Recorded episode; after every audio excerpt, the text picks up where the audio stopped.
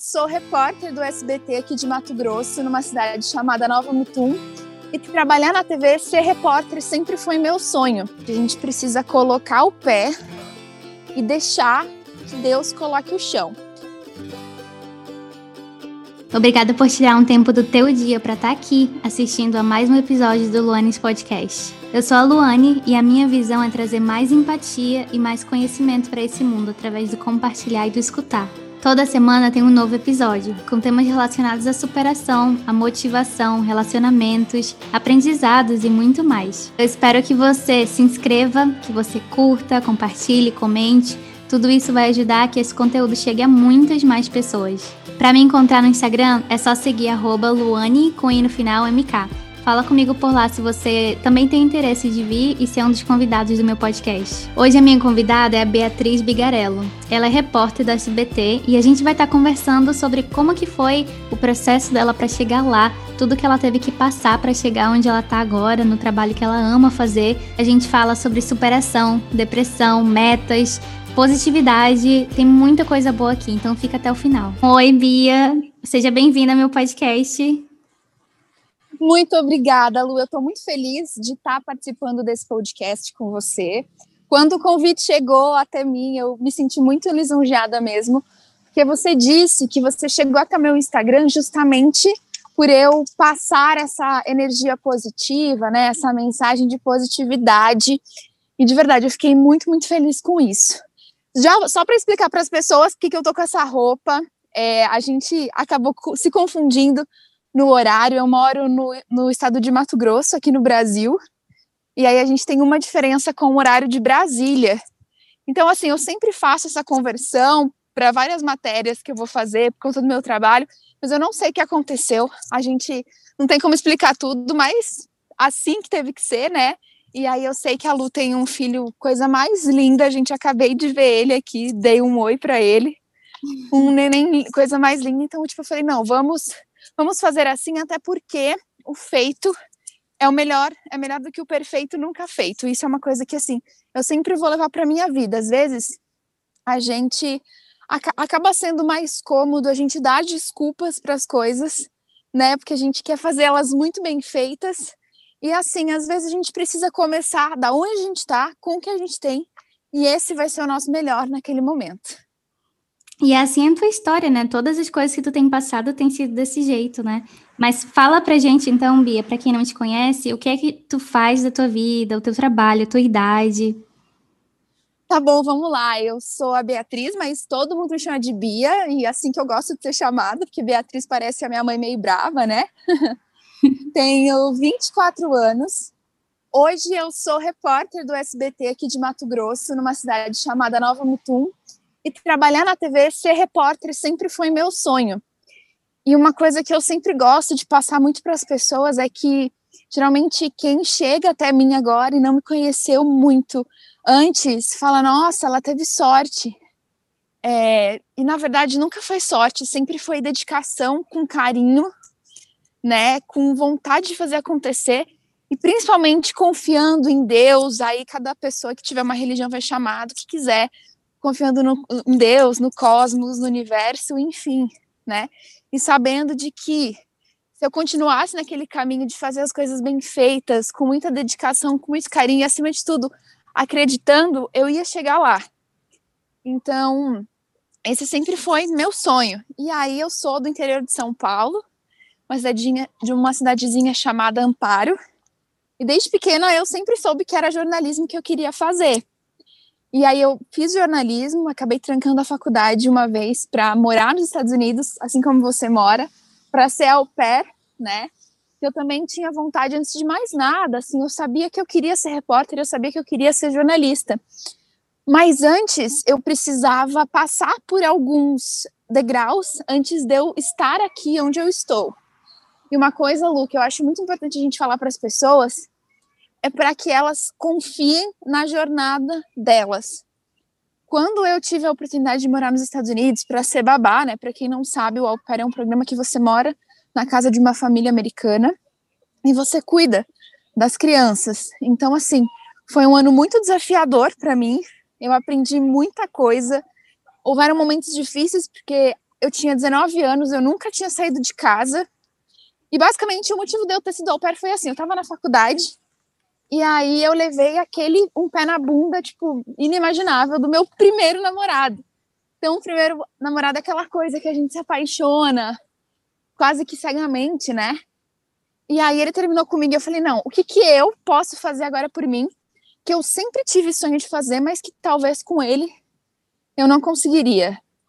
E aí o programa de au pair, ele apareceu na minha vida, assim, como, tipo, realmente uma resposta das minhas orações.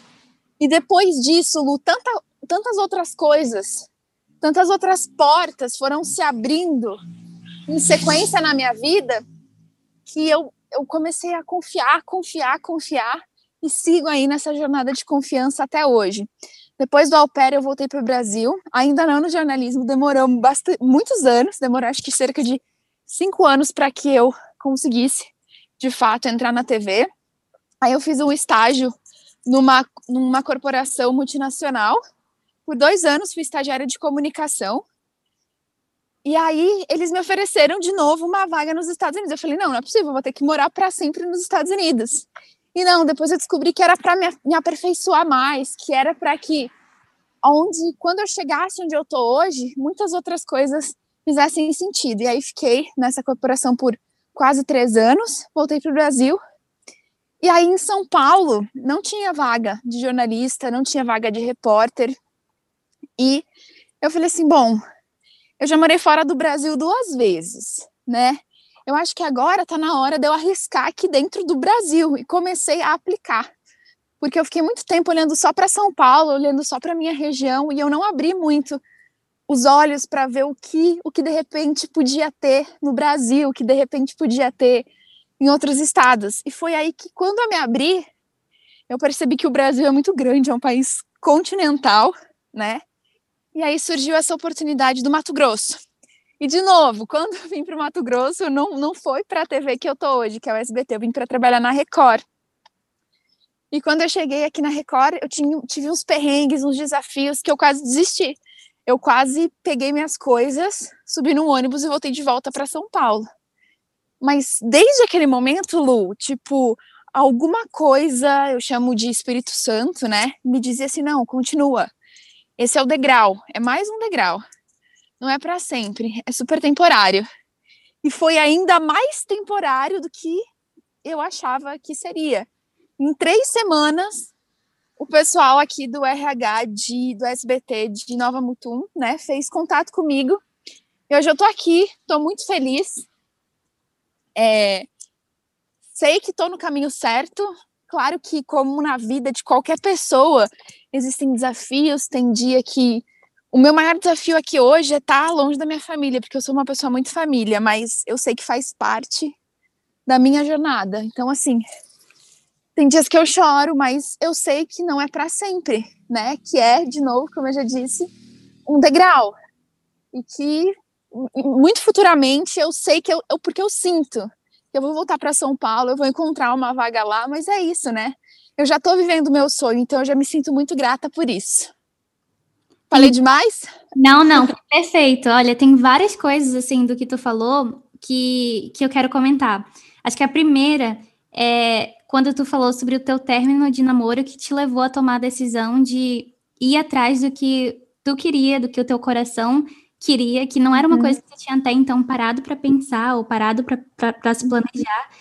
Eu acho que esse poder de converter situações inesperadas, situações ruins, né, é, em coisas boas, em coisas que te colocam no caminho, é um poder, assim, é um superpoder.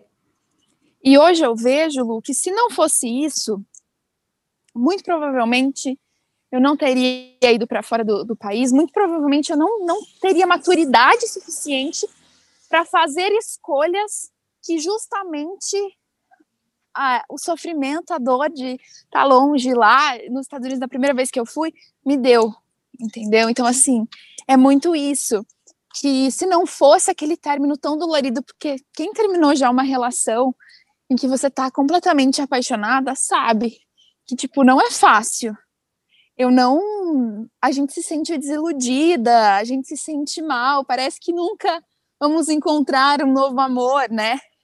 É muito assim. E não só encontrei um novo amor, como encontrei o amor por mim mesma, que esse eu acho que é um amor assim que a gente precisa cultivar, porque se a gente não ama a gente, a gente não vai conseguir amar os outros da maneira correta. Só para avisar as pessoas, eu tô passando por uma rua escura, mas já já estarei na luz novamente.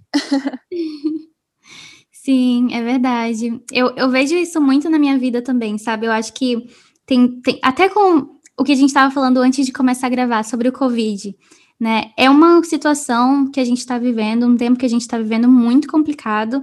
Não vou falar assim que, ah, não, sempre vai, sempre temos que só ver o positivo e nunca dar, prestar atenção ali no negativo, porque o negativo é que pessoas estão perdendo a vida, né, na nossa Sim. família. Então, Sim família, amigos. É, então, é, é muito complicado lidar com isso, mas ao mesmo tempo, tem uma frase de uma música do CPM 22 que é uma... Amo CPM 22. né? Quando eu escutei essa música, acho que foi a primeira música que eu escutei deles e eu me apaixonei. E eles falam: espere pelo, pelo melhor, prepare-se para o pior e aceite que vier. E eu levo isso para a vida. Para a vida. E Nossa, muito. Muito, porque assim, as crenças normais das pessoas dizem que a gente sempre precisa estar preparado para o pior. Eu discordo disso. Porque se você se prepara só para o pior, as coisas boas elas não chegam também com tanta facilidade, com tanta alegria e com tanta leveza. É, eu acho que a gente precisa se preparar para tudo que vir, mas preparar com carinho e com amor. E isso você só consegue nesse lugar de sabendo que é que eu acho também, Lu, assim, não sei se você vai concordar comigo, mas a nossa cabeça, a nossa mente que mente o tempo todo, sempre acaba julgando as experiências como boas ou ruins, boas ou ruins. E às vezes as coisas elas não são necessariamente nem boas e nem ruins, elas têm o significado que a gente dá para elas. Né? Isso é uma mensagem também muito importante que eu sempre digo para os meus amigos, para os meus familiares. É, Vou parar um pouquinho aqui, sentar que eu tô quase pertinho de casa já. Estou num parque e eu acho que, por exemplo, aquele término foi um momento de dor, mas eu consegui ressignificar aquilo, né? E a gente precisa fazer isso com todas as coisas na nossa vida. É claro que é muito complicado a gente dizer isso para uma pessoa que de repente perdeu um ente querido por conta da Covid. É muito complicado a gente dizer isso. É, eu, eu, graças a Deus, eu não tive nenhum parente, nenhum amigo que acabou perdendo a vida, mas eu conheço pessoas que têm parentes que perderam a vida, mas essas pessoas mesmo, Lu, elas me disseram assim: olha, isso serviu para resignificar muita coisa na minha vida. Muita coisa, muito, a, a, forma como eu me relacionava com as pessoas, a forma como eu, eu tratava a minha família, isso para mim foi uma lição até porque, né, eu não acredito que nós, nós estejamos aqui por acaso. Eu acredito que nós somos seres espirituais tendo uma experiência humana. Gosto muito dessa frase também. Acredito que somos seres espirituais tendo uma experiência humana e não somos humanos tendo uma experiência espiritual, porque não faria sentido. Então, assim, é muito difícil, é complicado, né? Eu já perdi pessoas muito queridas da minha família ao longo desses anos. E sei que não é fácil, que dói, que a gente sofre, mas, de novo, eu acho que todas essas coisas só acontecem na vida de cada um de nós para potencializar os momentos bons, os momentos de carinho, os momentos de afeto que a gente está com essas pessoas. Com certeza. Comigo, é, com a família do meu esposo, né? A gente perdeu meu cunhado tem duas, três semanas só para o Covid. E, e é como tu tá falando também. A gente encontra, claro que com muita dor, a família toda tá sentida ainda, claro, ele deixou um bebê de 11 meses, de 10 meses, é um mês mais novo do que o meu, do que o meu filho, e uma menininha de 4 anos e uma esposa. Então, é, é complicado, né? Eu acho que tem muita coisa que também a gente não vai conseguir entender nessa vida. Eu acredito que essa vida é só como tu falou, uma experiência que a gente está tendo, uma preparação, eu acho que não acaba aqui. Então, ter também, eu acho que essa crença me ajuda, sabe? E ajuda as pessoas também que passam por isso. Claro que você vai encontrar aquilo que te ajuda, né? Que cada pessoa é diferente. Eu amei o que tu falou sobre ressignificar, porque é exatamente como eu me sinto com a morte dele, como a família toda tem sentido, sabe? Foi tão lindo ir pro funeral dele e ver todo mundo. A gente assistiu online, né? Que eles moram, a gente acabou se mudando para cá, eles moram em outro estado. E foi tão lindo ver as coisas que eles falaram. E uma das coisas que é, um dos irmãos falou, que eu achei muito lindo, ele disse que é, eu não entendo hoje porque Deus tirou o meu irmão de mim. Mas eu sei que Deus sabe por quê, e isso é suficiente. Então... Nossa, cara, eu, eu, eu, não, eu não sabia de nada disso, né? A gente não, não conversou antes sobre isso, e eu acredito muito em tudo isso que você está falando, que a gente não entende. Agora, a gente não entende o porquê dessa doença estar no mundo todo hoje, a gente não entende o porquê muitas pessoas queridas, muitos amigos, familiares acabaram indo embora por conta dessa doença. E sinceramente, Lu, eu acho que a gente nunca vai entender. Só que quando a gente se coloca nessa posição de que Deus sabe e Deus está cuidando, eu acho que a gente consegue ressignificar essa busca numa vida todo dia cheia de propósito. A gente passa a viver, tipo, nossa, estou aqui por acaso. Não, a gente passa a dar valor, porque aí a gente percebe o quão frágil a gente é, que isso aqui é só uma passagem, né? É um aprendizado, é uma, é uma sala de aula, é uma escola. É verdade. É só um meio para o fim, né? É, também a gente conversou, conversou um pouquinho antes e tu comentou sobre todos esses processos da tua vida que te trouxeram até onde tu tá agora. Como tu sentiu que, que foi realmente Deus ali que fez as coisas acontecerem para ti? Tu quer comentar um pouquinho sobre isso? Com certeza. Tem uma frase que eu gosto muito também e que eu propago muito por aí, a gente já falou sobre ela, é o seguinte: a gente precisa colocar o pé e deixar que Deus coloque o chão. E para isso eu costumo, eu costumo contar uma historinha muito legal que me ajudou a entender na minha cabeça como que esse processo funciona, né? Todas as vezes que você vai fazer um trajeto, vou dar um exemplo aqui de um trajeto que muitas pessoas já fizeram e fazem todos os dias, que é de São Paulo ao Rio de Janeiro. Você sabe que entre São Paulo e Rio de Janeiro existem quase aí mil quilômetros, mais ou menos, tá? Não sei exatamente. Só que a questão é o seguinte: você sabe que quando você entrar no carro, você, o, o seu objetivo é chegar no Rio de Janeiro saindo de São Paulo.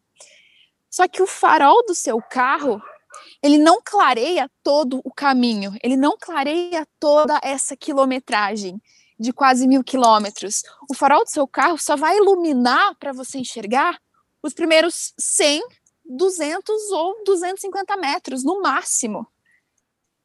Né? Então, por isso que eu acredito que a gente precisa ir em etapas. E é isso, Deus vai iluminando o caminho aos poucos. Mas se a gente sabe qual é o nosso objetivo, eu tenho muito isso também de falar assim: ó, oh, Deus, eu confio em você. Confio em você e estou fazendo o meu máximo quando a gente faz o nosso máximo, eu tenho certeza que a gente tá super no direito de cobrar. Tipo, eu, eu mesma. Já tive altas DRs com Deus, já conversei assim, ó, tô fazendo a minha parte, agora, por favor, né? Vamos colaborar também. Vamos colaborar, porque a minha parte está sendo feita, ó, agora é com você aí. E, e sempre deu muito certo. E foi isso que sempre aconteceu. Eu acho que realmente a gente não consegue ver o caminho inteiro. A gente sabe onde queremos chegar e por enquanto, durante esse processo, ver os primeiros 100 ou 200 metros. Ui, deu uma tropeçadinha aqui, mas tá tudo bem. tá perfeito, entendeu? E aí você vê esses 100, 200 metros e o resto, você só vai, entrega, confia e vai. Sim, a gente vê o suficiente para o próximo passo só, né? É, e falando também sobre isso, sobre as tuas metas, né? Porque eu acho que tudo na nossa vida se a gente não souber para onde a gente está indo, não importa que rumo que a gente está tomando, né? Então, como que esse papel das metas foi importante na tua vida? Ô Lu, eu sou a menina das frases, né? Amo frase, amo, amo frase. E tem uma outra frase que eu gosto muito que diz o seguinte: se você não sabe para onde está indo, qualquer caminho serve. E é justamente isso, realmente qualquer caminho serve se você não tem clareza suficiente é, de como as suas metas elas vão ser alcançadas. É assim, ó. É, eu nunca, eu não sou aquele tipo de pessoa que me planeja para os próximos 5, 10 ou 15 anos. Eu sei que todos os dias da minha vida eu preciso ser a melhor pessoa que eu posso, ser útil para as pessoas que estão à minha volta, fazer meu trabalho com amor e dar o máximo de carinho que eu posso, ser gentil, corajosa. É isso, sabe?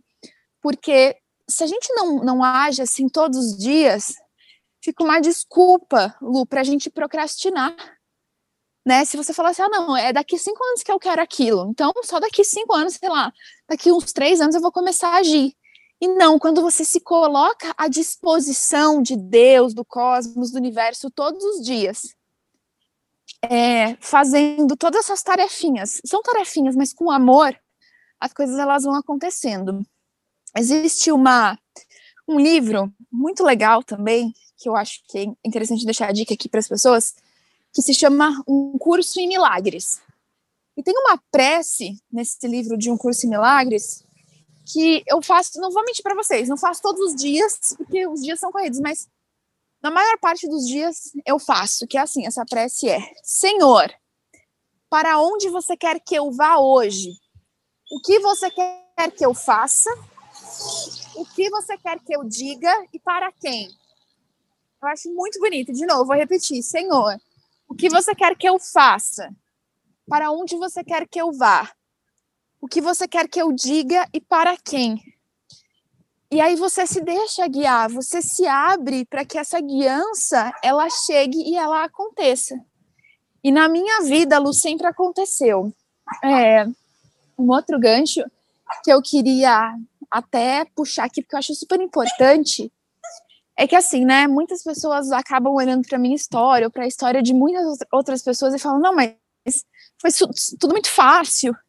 Não, no, no tempo em que eu estava nos Estados Unidos pela primeira vez, eu tive uma, uma depressão muito forte. Muito, muito forte. Precisei voltar para o Brasil e me tratar com remédios tarja preta, para você ter noção, assim, do quão forte foi isso, do quão forte foi essa esse, esse, emocional de estar longe da minha família, de ter muitas responsabilidades. Foi um processo fortíssimo para mim. Mas hoje eu vejo que se não tivesse sido todos esses processos de dor, eu não seria quem eu sou hoje, eu não teria todos os aprendizados que eu tenho hoje. Sabe? Foi um período muito difícil na minha vida. Se você me perguntar, Bia, por que, que você teve depressão? Eu não sei. O, o médico me disse que foi um pouco da parte emocional e um pouco bioquímica. Você mora em Seattle, você sabe exatamente como que é essa questão de você ficar. Seattle tem quase mais de 200 dias de tempo nublado por ano. Então, eu não tomava vitamina D, ficava muito dentro de casa, eu morava com a família, que eu cuidava das crianças, né? Então, assim, eu voltei para o Brasil com crise de ansiedade, com crise de pânico, sem saber o que fazer. Mas nesse momento, todos os dias eu conversava com Deus. E, e por mais difícil, eu, eu, eu me emociono bastante para falar sobre isso, né? Mas eu lembrava sempre daquela questão de que em tudo dai graças. E eu continuei dando graças. Eu falava assim: olha, eu não entendo, não entendo porque eu tô passando por isso. Eu tenho tanta coisa para fazer, eu tenho, tipo assim, tantas pessoas para ajudar, porque a sensação é, de quem tem depressão é aquela coisa, tipo, eu não queria. Para mim, o período que mais me doía era uma, era uma tristeza. A, a depressão, ela é tipo assim, ela é uma tristeza que não tem explicação. Então, eu acordava muito bem, de manhã eu conseguia rendendo as minhas atividades do dia a dia, mas à tarde, no finalzinho da tarde, comecinho da noite, vinha uma tristeza, assim, que eu não sabia de onde era. E aí eu fui pedindo para Deus para aquilo passar, para aquilo passar, para aquilo passar. E depois de um tempo, ele me mostrou muita coisa, sabe? Então, assim, até por esse, por esse momento de dor, eu sou muito grata, muito, muito grata. Eu tô relatando isso porque eu acho que tem muito a ver com essa questão de você é, trilhar os caminhos, né? De você confiar mesmo quando tudo parece que vai dar errado. Tu tinha esse pensamento nesses momentos? Tu sabia, tu conseguia olhar para o futuro desse jeito? Olha, eu sabia que aquilo tinha algum propósito maior. Eu não entendia o motivo naquele momento, mas assim, é, é, muito louco porque eu lembro que eu falava assim: não, é um dia de cada vez. Hoje, se eu tô vivendo isso, é um dia a menos de depressão que eu vou viver. Eu tentava olhar dessa, dessa forma, entendeu? Eu ia dia após dia, eu não ficava pensando muito no futuro com relação, nossa, como que eu vou estar daqui dois meses? Não. Eu sabia que num futuro próximo aquilo ia acabar. Se eu fizesse a minha parte, se eu não me entregasse, né? Se eu confiasse. E aí, dia após dia, eu ia vivendo. É, eu acho que nessa época, realmente, o que, o que me deu muita força, assim, foi a fé foi a fé de confiar. Eu não via, eu não, não, não, não via meu futuro, não sabia como eu ia estar, mas eu sabia que se assim, é, se Deus estava me pedindo, nossa, aquilo é porque algum motivo tinha. O que tu consegue dizer para aquelas pessoas que estão em um momento escuro da vida delas e que não estão conseguindo enxergar a saída ou enxergar, não sei, uma luz ou, ou um futuro bom para elas? Eu sei que é clichê, mas eu diria que assim, ó, algumas coisas. Primeira, primeira, primeira coisa de tudo, vai passar. Hoje, talvez você não não enxergue essa luz no fim do túnel, mas a cada dia que passar, ela vai estar tá mais perto. Então, não se entrega. Eu sei que é difícil. Eu sei que quando a gente está nesse momento escuro da alma, nada faz sentido, a vida não faz muito sentido. Mas você precisa continuar porque tem muita gente que vai ficar muito feliz, que vai ser transformada através do seu caminho, através das suas palavras, através do seu testemunho. É muito isso, assim. Bia, sempre no final é, de cada episódio, de cada podcast, eu sempre faço cinco perguntas surpresas. e uhum. eu tenho aqui essas perguntas para ti. Então, a primeira delas é: se tu pudesse criar uma lei que todos no mundo tivessem que seguir, qual seria essa lei? Caraca, olha só, eu, eu sempre entrevisto as pessoas, né? Mas hoje eu, eu, eu no papel de entrevistada, primeiro, eu tô amando isso, amando. Ai, uma lei que todo mundo tivesse que cumprir. Agradecer, tipo, pelo menos uma vez por dia, agradeça. Agradeça. Existe uma outra frase, é lá, a garota das frases que eu gosto muito, que diz o seguinte: fake it until you make it. Então, finja até que se torne real. É, o sentimento de gratidão, ele vibra numa frequência muito alta. Então, assim, às vezes as coisas. Você teve um dia de merda, desculpa aqui eu falar a palavra, mas é isso. Você teve, nossa, um dia horrível. Você fala, meu Deus do céu, que dia que eu tive mas mesmo assim agradece. Agradece que a graça desce, entendeu? Que vem, que as coisas vêm. É, então, assim, é, é, muito louco como em muitos dias da minha vida que não estão muito bem, assim, aquela coisa, correria do trabalho, falo, nossa, que dia chatinho, nossa. Quando eu agradeço e falo, olha, agradeço, não importa muito o julgamento, se foi um dia bom, se foi um dia ruim, mas quando eu agradeço, eu sinto que alguma coisa muda, que alguma coisa é, aflora de dentro para fora, entendeu? Segunda pergunta. É... Nossa, isso aqui vai ser um pouco difícil, porque eu acho que tu tem bastante, né? Tu já tem falado algumas, mas tem uma frase ou um pensamento que te inspira? milhares, milhares. Deixa eu tentar lembrar. Não tenha medo do caos. Até mesmo os planetas se chocam e do caos nascem as estrelas. Nossa, eu nunca tinha escutado essa. Linda. Uhum. Uhum. Na verdade, eu falei caos duas vezes. É, não tenha medo dos confrontos. Até mesmo os planetas se chocam e do caos nascem as estrelas. Uhum. Linda demais, amei. Eu acho linda essa frase, gosto muito. Eu sou uma pessoa que ainda, tá? Eu tenho trabalhado muito nisso, muito, muito nisso. Mas eu sou uma pessoa que tenho dificuldades em dizer não para as outras pessoas. É, e assim, já, já foi pior. Hoje em dia é mais tranquilo eu dizer não, é mais leve, mas ainda assim é como a gente fala na inglês, a work in progress, um trabalho em progresso, que um pouquinho a cada dia a gente vai aprendendo, a gente vai falando um nãozinho ali a mais, um nãozinho a menos, e, e dá certo. Mas é, eu diria que assim, às vezes, muitas vezes você diz não para as outras pessoas, e quando você diz não você diz sim para elas, perdão, quando você diz sim para alguma coisa que você quer dizer não, você está dizendo não para você mesmo. E isso, eu, olha, de novo, um insight aqui da época que eu tive depressão. A depressão, ela geralmente acaba acontecendo em pessoas que não são tão assertivas. Porque o movimento de, da depressão é um movimento de contração. É como se toda a energia do seu corpo, né, ela fluísse para fora.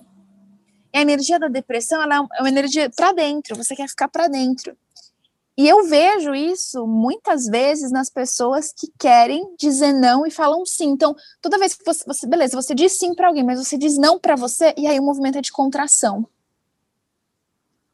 Então, assim, eu gosto de pensar bastante nisso, sabe? Que às vezes a gente quer ser. Não é nem ser bom o tempo todo. É, é, a questão é, às vezes a gente quer se sentir tão amado pelas outras pessoas que a gente acaba deixando de amar a gente mesmo. E aí é um problema. Porque várias doenças acabam vindo. Então, assim, é, tenho trabalhado nisso. E aos pouquinhos tenho conseguido. Mas é um trabalho. E nunca vai parar. Sim, eu acho que justamente pelo fato da gente querer agradar as pessoas, querer fazer as pessoas felizes muitas vezes, né? Mas eu acho que eu também tenho muita dificuldade com isso, muita, e hoje eu tô começando a aprender mas uma coisa que tem me ajudado é sempre olhar para dentro de mim antes de eu responder. E às vezes você não precisa responder na hora também. Você pode falar para ela, me dá um pouquinho de tempo para eu pensar, me dá, deixa eu, pede um pouquinho de tempo, pede assim, ah, te respondo amanhã. Sabe? A gente não precisa responder na hora, porque talvez se a gente responda na hora e responda o que não quer, né? Então, Exato. é um pouquinho de tempo para pensar e avaliar como a gente se sente realmente com aquilo, né? Porque a gente não vai fazer. É que nem tem, tem. Quando a gente se torna mãe, né? A gente escuta muito, muito, muito aqui. Não sei se no Brasil também, eu imagino que sim. Mas é, mãe feliz, bebê feliz, né? A tradução que. Total, total. E é a mesma coisa eu vejo assim com, com tudo. Sabe, se você estiver feliz, você como pessoa, você vai fazer as outras pessoas felizes também. Se você não estiver feliz, não importa se você estiver servindo alguém, você não vai fazer aquela pessoa, talvez, tão feliz como, como você faria se você estivesse feliz também, né? Com certeza. Nossa. E, e assim, algumas coisas, elas vêm do insight, né, de uma intuição. Eu acho que a gente precisa também confiar mais nas nossas intuições. Por exemplo, quando alguém te pergunta algo, às vezes, a resposta ela é, ela é genuína, ela vem do coração. É um sim. Ó, uma outra frase, de novo, nossa, gente, depois vocês vão voltar essa live, vocês vão anotando várias frases e tudo mais. É, existe uma outra frase que eu gosto muito que diz o seguinte: se não é um grande sim, é não. É, é simples, é muito simples. Uhum. Né? É, eu dou exemplo quando você me, me convidou para participar dessa live. Você me mandou uma mensagem no Instagram. Eu entrei no seu perfil e eu senti uma coisa tão boa, uma energia tão boa. E aí a gente começou a, a conversar pelo WhatsApp. Eu falei, não, eu quero falar. Quero falar com ela, né? E aí agora eu confundi os horários e falei, não, eu não quero esperar, eu não quero fazer depois, eu quero fazer agora. Não tem problema que eu esteja toda feia, assim, ó, cabelo assim. Vocês me desculpem, gente mas eu quero falar com ela agora, eu quero passar minha mensagem agora, eu não quero esperar. É um sim, é um sim muito grande, eu quero. Nossa, que lindo, obrigada. Tá bom, então, terceira tá. pergunta é... Essa aqui é um pouquinho difícil. O que é uma coisa que tu pensava antes, que tu acreditava antes na tua vida, é, e hoje tu mudou de ideia completamente? Pode ser de qualquer âmbito, ou mais nesse âmbito espiritual, assim. De qualquer âmbito. Nossa, cara, essas perguntas são maravilhosas, porque a gente se questiona. É, é muito louco isso. Eu tava te falando, né? Eu entrevisto as pessoas o tempo todo, mas quando as pessoas me entrevistam, nem todas as, as respostas estão na ponta da língua, mas eu acho que uma coisa que eu acreditava muito que eu mudei, eu acho que assim, antes eu acreditava muito nessa questão, eu, eu vibrava mais na escassez. Eu acreditava que a gente precisava economizar muito, a gente precisava pedir desconto para a tia do cafezinho, pedir desconto em todos os lugares. E hoje eu vejo que naquele momento eu estava eu tava vibrando na escassez. E eu já vou explicar o porquê. Claro, não estou falando para as pessoas saírem gastando desesperadamente, não é isso, mas é o conceito de abundância e de escassez. Quando você foca na abundância, o seu foco está em gerar valor para as pessoas. Em, de repente, é, colocar o seu trabalho à disposição das outras pessoas, né? E aí, consequentemente, você não precisa vibrar na escassez. Então, tipo, essa é uma parte mais de, de educação financeira mesmo, que às vezes a gente fala assim, ah, não, eu vou, nossa, vou pedir um desconto aqui, um desconto ali. No final das contas, se você colocasse o seu trabalho no mundo, se você colocasse a sua paixão no mundo, você poderia gerar um pouco mais de renda e não necessariamente focar nesses descontos. O tempo que você estaria focando nessa questão de economizar, você tá, poderia estar tá gerando valor. Então, assim, é aquela horinha que sobra para fazer um freela, para. É, todos nós temos paixões, né? E a internet é uma grande distribuidora de paixões. Então, por que não ser útil para as pessoas, ensinar as pessoas qual é a sua grande paixão e, em troca, receber um valor financeiro por isso? E aí a gente acaba vibrando mais na abundância e não tanto na escassez. Adorei. Adorei mesmo. Quarta pergunta. É, o que é uma coisa que tu não pode passar um dia sem fazer? Hum. Aí tem várias coisas, mas acho que falar com meu anjo da guarda, pedir proteção, falar com Deus, né? Óbvio, claro, mas assim, às vezes eu falo do meu anjo da guarda porque é algo que eu acredito muito. Eu acredito nessa energia de, de proteção. É outra coisa que eu não posso passar um dia sem fazer. Gravar story. Não posso passar um dia sem gravar story. Adoro. é... que mais? ter um momento ali de, de agradecer mesmo, sabe? Eu acho que essas são, são três coisas muito importantes. Tá bom, última pergunta. Qual é uma coisa que agora tu tá tentando aprender? De novo, a dizer mais não para as pessoas. A, a ser menos. Eu sei de tudo, é muito, é muito fácil a gente falar as coisas que a gente é boa.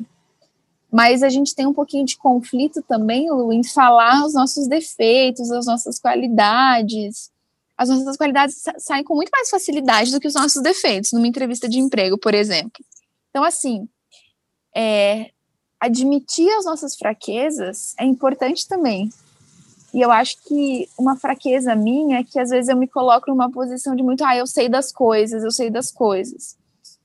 E, e isso eu percebo que nos últimos tempos me privou de entrar na história de outras pessoas. Sabe? Porque afinal de, das contas, eu sei da minha história, eu sei das dores que eu passei, eu sei dos passos que eu dei com o sapato apertado que eu calcei mas eu não sei da história de ninguém. Eu não posso julgar, eu não tenho como colocar a lente de contato do outro, o óculos do outro e falar: não, isso tá errado, não é assim que faz. E eu era bem assim. E eu, eu admito, eu tenho vergonha disso, mas eu era. A gente precisa admitir as nossas fraquezas. Porque eu achava que o melhor era a forma como eu entendia, porque a gente às vezes acha que perfeccionismo é aquela nossa, aquela qualidade que todo mundo fala na entrevista de emprego, né? Ai, qual o seu defeito? Ai, qual o seu defeito? Ai, eu sou perfeccionista. Mas não, o meu melhor é diferente do seu melhor, é diferente do melhor de outra pessoa. E no final das contas, todas as verdades elas podem coexistir. Sim, é uma coisa grande demais, incrível quando a gente chega a esse ponto de começar a entender um pouco disso, né? Eu sinto que eu tô começando agora mesmo a aprender um pouco mais sobre sobre que eu desbravando a vida do meu jeito, aprendendo as coisas do meu jeito, não é a forma como outras pessoas fazem. E eu não posso tentar colocar na tua cabeça que o jeito que eu fiz é o jeito certo, o jeito que eu acredito é o jeito certo. Ou o jeito. Exatamente. O que funcionou para mim não vai funcionar para ti. Exato. E assim, nossa, amei, amei, amei tudo que você falou. E tipo assim, saber que tá tudo bem se o outro pensa diferente de você, se o outro tem projeções diferentes das suas. Você é mãe, eu também tenho um sonho muito grande de ser mãe. Eu, eu sempre quis ser mãe, sempre foi algo que estava na, na minha mente, estava na minha cabeça. É, e aí, antigamente, eu vi algumas pessoas, né, até por crenças, assim, que falam assim, não, eu, eu não vou ser mãe, eu não quero ser mãe.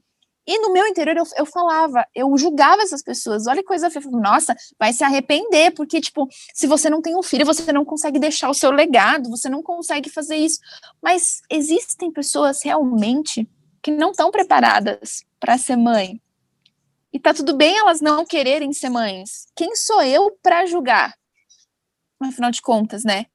Só para a gente finalizar, eu acho que é importante a gente trazer um caso que aconteceu essa semana, então tá super fresquinho, que eu não sei como repercutiu aí, é, mas para os brasileiros, né, daí, mas aqui no Brasil, essa semana foi a semana em que todo mundo falou da separação do Gustavo Lima com a mulher dele todo mundo falou, todo mundo julgou, todo mundo falou, não, porque, nossa, é, é para quem não, não sabe, a, a ex-mulher dele emitiu um comunicado nas redes sociais dizendo que ela tinha sido comunicada e que o casamento não vai para continuar. Então, assim, automaticamente as pessoas se colocaram na posição de defender ela com unhas e dentes e tal, né? E aí depois começaram a chegar algumas versões de que o Gustavo Lima, ele estaria com depressão, ele estaria mal. Mas assim, nada disso de fato importa porque talvez a gente nunca saiba a verdade. E a gente nunca vai saber mesmo, porque a gente não é amigo dos dois, e a gente nem tem direito de julgar nessa posição. A gente não sabe o que estava passando pela cabeça dele, a gente não sabe o que estava passando pela cabeça dela. Então, assim, isso é um ponto muito importante, né? As pessoas, hoje em dia, a internet trouxe inúmeras coisas boas, mas trouxe também essa questão de, de, que todo mundo se sente juiz de todo mundo. E eu acho que não é assim que as coisas funcionam. Então, assim, uma outra, eu acho que uma outra lei que eu colocaria no mundo é, tipo, seja gentil e empático com as outras pessoas. Porque empatia, a gente fala o tempo todo, ah, empatia é você se colocar no lugar dos outros. Eu vejo diferente. Porque é impossível você se colocar no lugar do outro. É simplesmente impossível, você não consegue.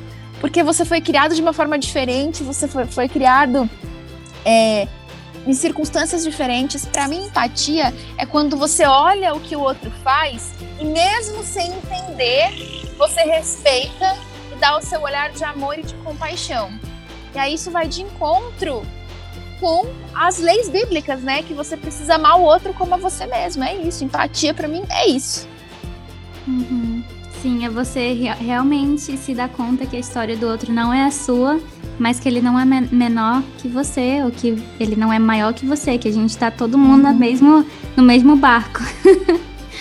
Exatamente. Nossa, eu aprendi tanto aqui contigo hoje, queria te agradecer demais. Muito, muito obrigada por ter vindo, tirado esse tempo do teu dia, mesmo que acabou que a gente confundia um pouco os horários, mas a gente conseguiu ainda fazer. E tu tá sentada aí no chão falando comigo, então muito obrigada por ter tirado esse tempo. Ah, imagina, imagina, eu que fico grata. De novo, peço desculpas, você não confundiu não, eu que confundi mesmo, entendeu? Outra coisa que eu aprendi é que quando erra da gente, a gente tem que puxar, não tem problema não confundi, mas fiquei feliz que deu certo. Não tivemos né, nenhuma interrupção, o áudio tá perfeito aí para você, para mim aqui também. Só não tô, né, no meu melhor, eu ia fazer uma escova chegando em casa, eu tava planejando um cenário, mas é como eu digo, o feito é melhor do que o perfeito nunca feito. E acho que é, foi uma conversa muito espontânea, falei do meu coração mesmo, tudo aquilo que eu sinto. E, de novo, a, a, sua presença, falar com você, é um carinho na alma. Obrigada de coração, gratidão.